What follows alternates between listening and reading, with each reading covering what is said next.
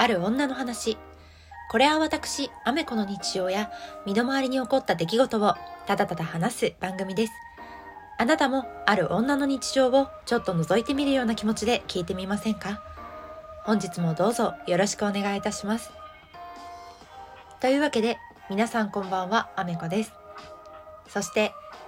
ハッピーハロウィーン今日10月31日はハロウィンですね。皆さんはどのように過ごされましたか？私は、えー、雨だったので外に出ないでおこうって思ってたんですけれど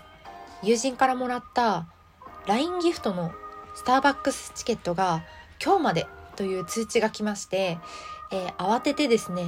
片道10分自転車でスターバックスを買いに行って、えー、戻ってきました。はい。もっと早くに気づいてればよかったんですけどね。まあ、今日はハロウィンの話をちょっとしたいんですけれどもまあ日本のハロウィン文化って、まあ、良くも悪くも世界に注目されてると思うんですよね。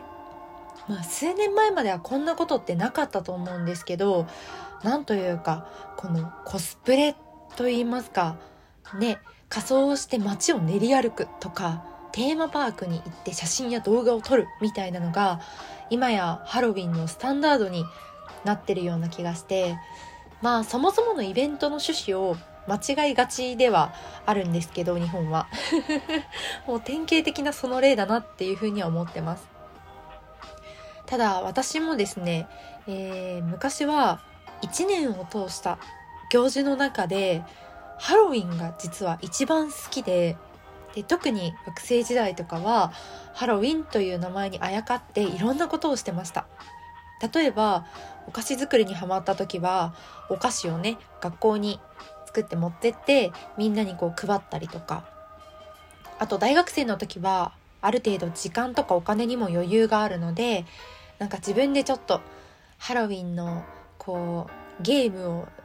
なんか作ってなんかそれを挑戦してくれた人にはお菓子あげますとか。あとはそれこそコスプレしてテーマパークとかに行ったりとか。そういうこともやったりあとは友人たちの協力を得て本当のトリックアトリートをやろうということで、えー、大学の近くで一人暮らししている子たちの家を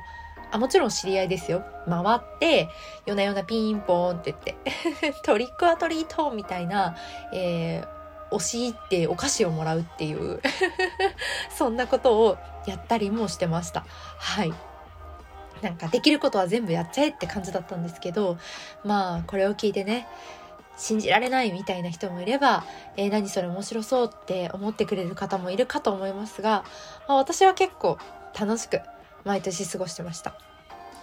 でハロウィンと疎遠になってしまったのはやはり社会人になってからかなと思うんですけれど、まあ、仕事で結構忙しくなったり曜日に関係なくねお仕事をするようになりましたしあとまあ勤めていた職場がそんなにハロウィンとか関係ないもちろんそうなんですけど イベントごととかは全く関係ない職場だったので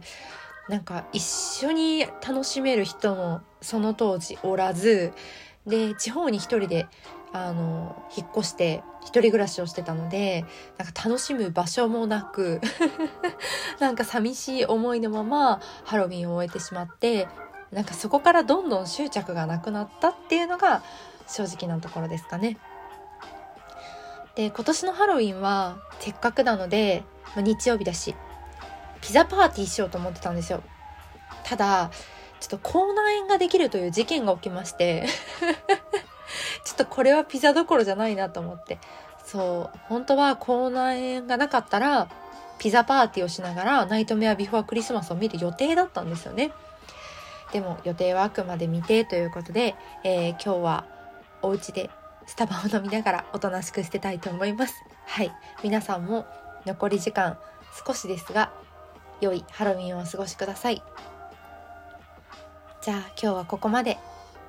またね。